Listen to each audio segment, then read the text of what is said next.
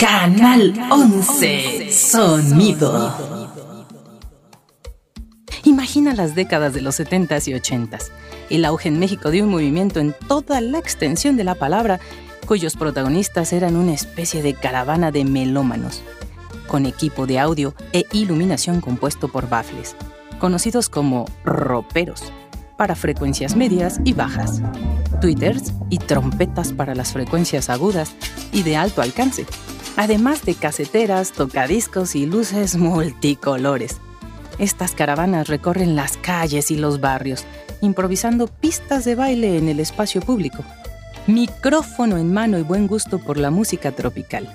Un animador con voz singular se encarga de presentar los temas, además de mandar saludos antes, durante y después de las canciones a cuanto personaje se lo pida la mayoría de las veces nombrando apodos y barrios de procedencia.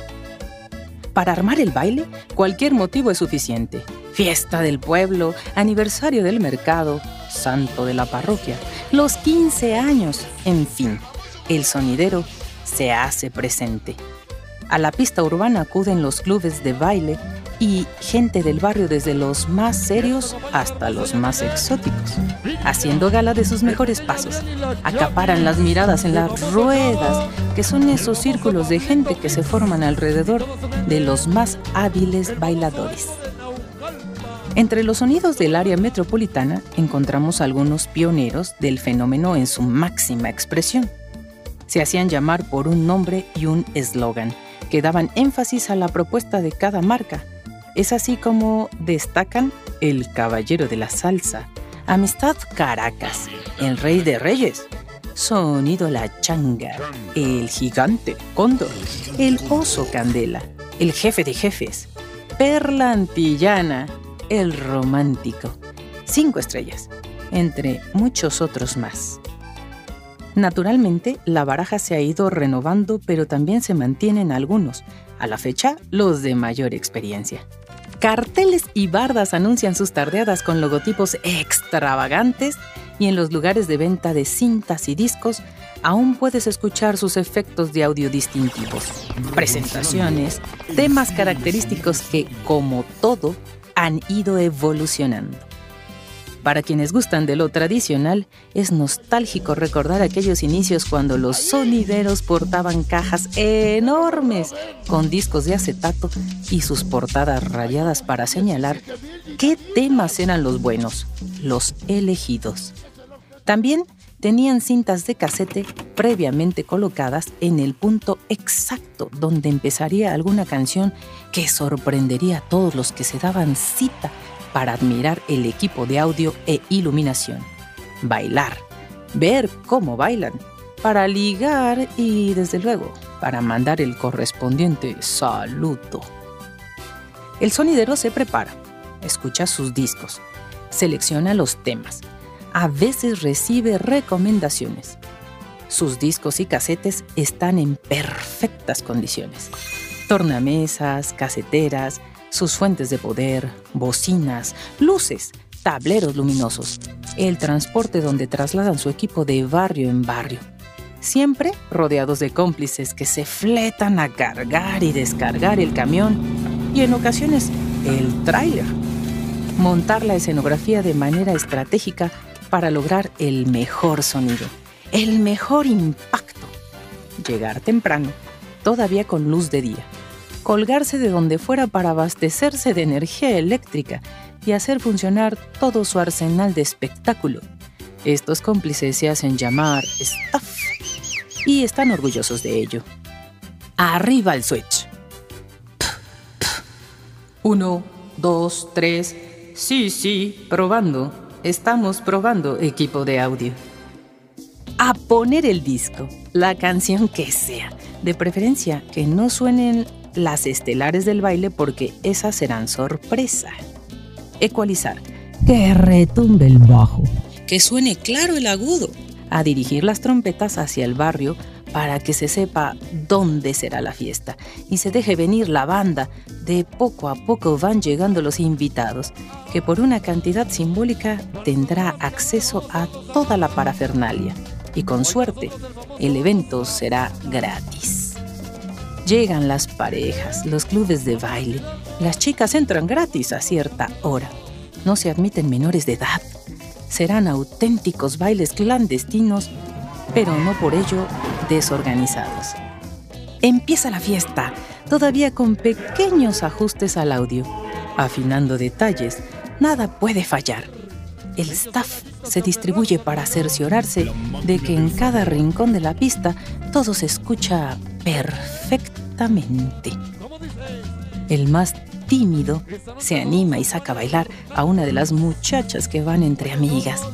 Y puede que ahí inicie una historia. El sonidero y el staff, orgullosos de que sus elecciones hagan bailar al respetable, le ponen monedas a la aguja del tornamesa para hacerla más pesada y bajar las revoluciones de la canción. Que porque así se baila mejor, dicen. Y si el tema está dando resultado, la regresan para que dure más. Tema tras tema, pasan las horas, la gente baila, todos se divierten, el evento se graba. Los asistentes quieren el recuerdo. Venden plumas, vasos, tazas, playeras, chamarras, casetes que rememoran el evento. Y si sale el saludo, ¡uh! Lo presumirán para demostrar que estuvieron en esa tardeada. Más recientemente, todo se ha ido migrando al disco compacto y ahora toda la música ya se trae en la laptop. Cada sonidero, cada bailarín tendrá su historia. Siempre la música será el motivo. Tal vez ya no con el mismo auge, pero las historias quedan sonando, como la del señor O y su hermano Armando Escobedo, el romántico de la salsa. La del señor O se fue por un gusto hacia ciertas melodías, y con la mirada fija en la importancia de la letra y la combinación de sonidos, hasta compositor se hizo, como lo demuestra este fragmento de su canción que me viene a la mente. Pareciera como si la brisa no quiere venir a esta calma que no tiene prisa y no tiene fin. Pero ambos hermanos desde muy pequeños adquirieron gusto musical en el ambiente sonidero. La verdad, uno nunca sabe qué se pueda suscitar cuando, con la juventud a flor de piel, te sales de tus clases de secundaria o prepa al escuchar las frecuencias bajas de unos buenos baffles. Esos sonidos graves que atraviesan los muros y llegan a los corazones de todo el barrio. A mover los pies se ha dicho y hasta llegan con la coreografía bien aprendida. Así me cuenta que empezó el señor Armando Escobedo.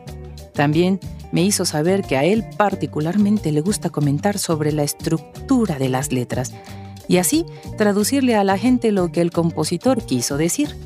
También me contó sobre los famosos que le daban las gracias por elegir y hacer tocar su música.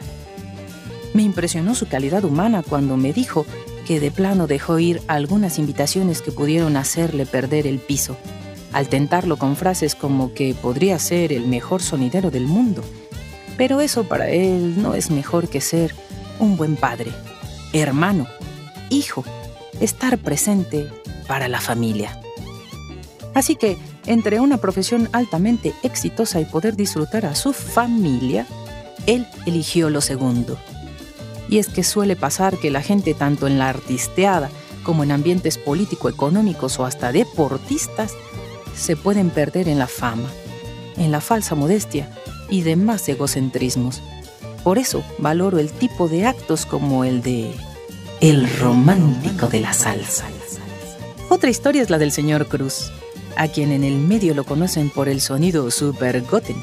Él inició desde hace más de 20 años en un sueño que comenzó como el de muchos compañeros de trabajo, a quienes les gusta el ambiente, que la gente se divierta, baile y goce de la música tropical, salsa, cumbia y guaracha. Su trayectoria le ha permitido alternar con grandes sonidos como la changa, el cóndor, conga, super dengue, sonorámico, el fantasma, el siboney y otros grandes. Él y su equipo agradecen al público el permitirles llegar como Sonido Super Goten para el mundo sonidero. Y dentro de las narraciones de los sonideros, ¿cómo olvidar el programa son sonidero de la estación La Sabrosita 590, donde pudimos escuchar en vivo a muchos grupos montar sus canciones y mandar saludos, ambientando la radio de los capitalinos, cual si estuviéramos en pleno baile del barrio. Y el primo Rey también nos compartió algo de su ambiente que data hace más de 30 años y dice que fue lo máximo.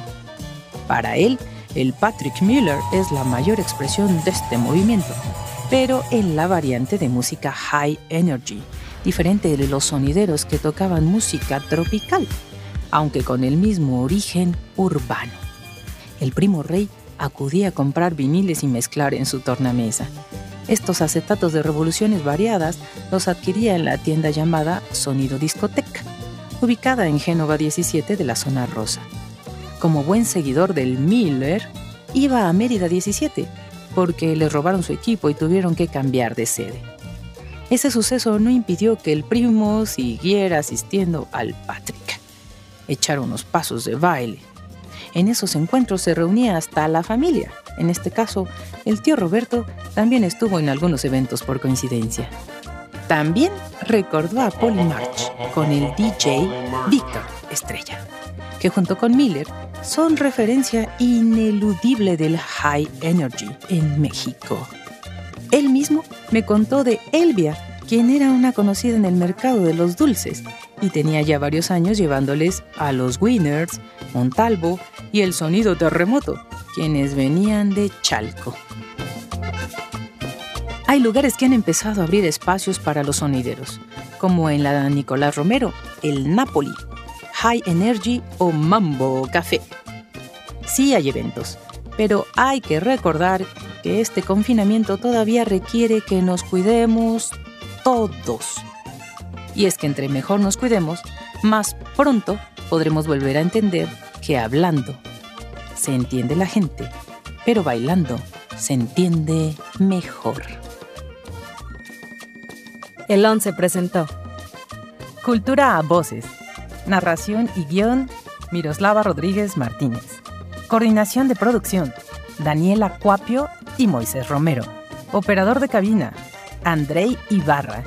Diseño sonoro y postproducción de Franco González.